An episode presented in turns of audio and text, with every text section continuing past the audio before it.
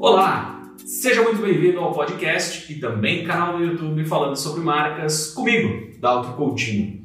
Hoje a gente vai falar sobre uma coisa que talvez faça sentido para você, talvez não, que é o papel do estrategista de marcas. Ou seja, o que raios esta pessoa que vos fala faz durante a construção de uma marca. Em um dos vídeos anteriores, ou talvez em um dos próximos vídeos, eu parei para falar sobre o que é marca e o que é branding.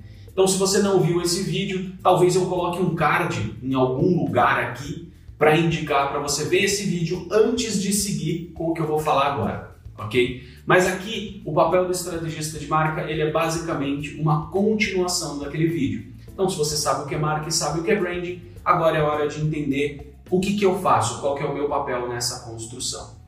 O que, que eu, como estrategista de marcas, faço? Eu gosto de me colocar como estrategista de marcas, mas mais do que isso, quando sempre que eu me apresento, eu me coloco como alguém que descobre caminhos e pavimenta caminhos. Por quê?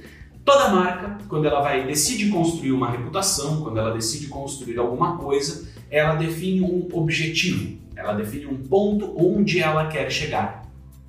O meu papel como estrategista é definir e pavimentar esse caminho para que a própria marca possa seguir por esse caminho, para que ela possa avançar por esse caminho e chegar no teu objetivo. Então, dentro do papel do estrategista, o que que tá? Né? Como é que funciona o trabalho do estrategista? A gente começa o trabalho do estrategista pela parte de imersão, o entendimento de quem é aquela marca e do que ela quer ser. Aqui tem um uma coisa muito importante que eu sempre falo. O papel aqui não é ser criativo, é ser analítico. Eu preciso mais do que entender o que ela quer ser, o que ela de fato é hoje, o que ela é na hora que a gente está fazendo o projeto. Por quê? Baseado nisso, eu consigo entender quais são os limites. Vou colocar um exemplo para fazer mais sentido. Imagina que você está numa empresa que é muito tradicional, que ela é gerida por um grupo de sócios que tem ali seus 136 anos, cada um deles, então eles são muito tradicionais, os caras vão trabalhar de terno, gravata, sapato todo dia. Se você chega com a barba minimamente mal feita, você é mal visto, ou você recebe ali uma advertência verbal, né, um aviso, oh, tem que fazer a barba, hein, meu caro? Ou se você vai com uma saia um pouquinho mais curta, ou se você é uma moça e não vai de social, isso também recebe aquela, aquela piadoca, né? Aquela famosa piadoca.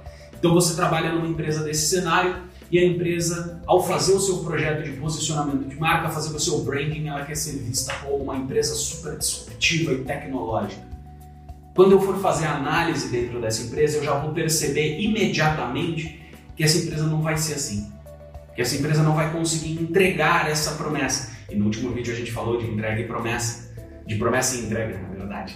É, então essa empresa não vai conseguir entregar essa promessa. Então não vai fazer sentido eu montar essa promessa. Então percebe como é muito importante o papel do estrategista em entender o que existe de verdade na marca nessa primeira etapa, que é a etapa de imersão, que é a etapa de entendimento. E aí sim, feito esse entendimento, o estrategista parte para uma parte que junta aquilo que é analítico com aquilo que é criativo. Quer entender da parte de análise tudo aquilo que aquela marca tem e sair para uma parte criativa, tudo aquilo que a marca pode eventualmente ser, tudo aquilo que ela pode representar na cabeça das pessoas. Então aqui a gente já está desvendando uma pequena parte do nosso caminho. Feito isso, a gente começa a pensar: legal, eu já sei o que, que ela quer ser, eu já sei o que ela pode ser, eu vou validar com as pessoas, com os sócios dela, escolher qual caminho que a gente vai seguir e aí eu vou começar a pavimentar esse caminho. Como? Falando de identidade visual, por exemplo, logotipo, sistema de identidade visual, cores, tipografias, para que cada uma dessas coisas comunique aquilo que a marca quer ser. Vou falar de identidade verbal, então vou falar de nome, de slogan, de vocabulário de marca, de guias de redação, de guias de tom, de voz. Vou entrar com todo esse universo para que a marca seja aquilo que ela quer ser, para que ela trilhe aquele caminho e chegue naquela percepção gente vai falar de arquitetura. Por exemplo, o meu cenário, ele tem um determinado objetivo. Então a gente vai pensar em arquitetura. A gente talvez pense, se for um ponto físico, coisa que hoje em dia está acontecendo muito, cada vez menos, talvez a gente pense em cheiro. E quando eu falo de cheiro, é muito fácil você lembrar da Melissa, que quando você passa na frente da loja, ela tem um cheiro muito próprio. Eu não estou falando do cara da Boticário que fica jogando perfume na tua cara no shopping. Não, não faça isso, por favor. Voltando. Então a gente tem toda essa parte de cheiros, a gente pode ter texturas específicas relacionadas a determinadas marcas. Então tem todo um universo sensorial. E a parte do branding é exatamente entender o que, que a marca tem que fazer em cada um desses lugares, o papel do, estrategista, né? É entender o que a marca tem que fazer em cada um desses lugares e criar essas normas para que a marca siga isso e que ela seja percebida exatamente do jeito que ela quer. E aí talvez você esteja se perguntando, até pelo tom de voz que eu fiz agora, que aqui, se é aqui que acaba o trabalho do estrategista. Mas não. Além dele criar esses guias, esses manuais, ele tem um outro papel que é muito importante, que é a de avaliar tudo isso que ele fez, de fazer um acompanhamento e uma avaliação de tudo isso que ele fez.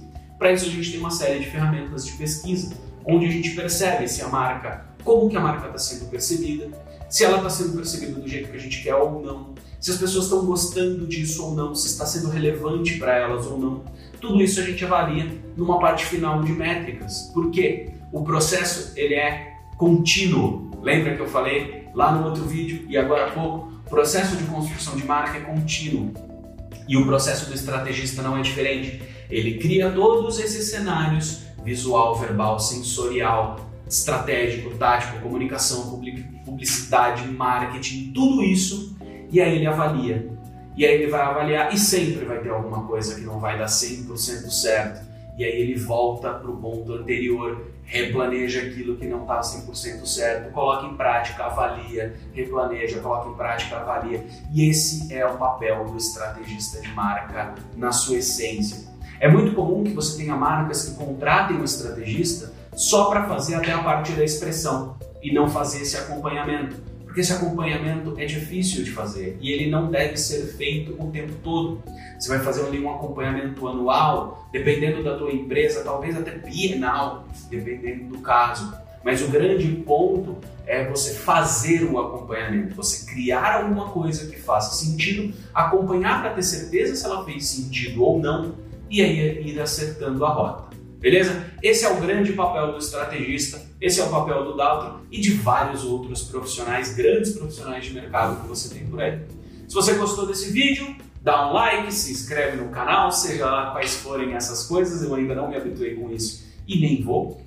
Se você ficou com alguma dúvida, manda nos comentários aqui embaixo, ou se ficou com preguiça de se logar no YouTube, entra lá no Instagram, no dalton.coutinho e manda sua pergunta na minha caixinha, que eu vou fazer questão de te responder o mais rápido possível. Beleza?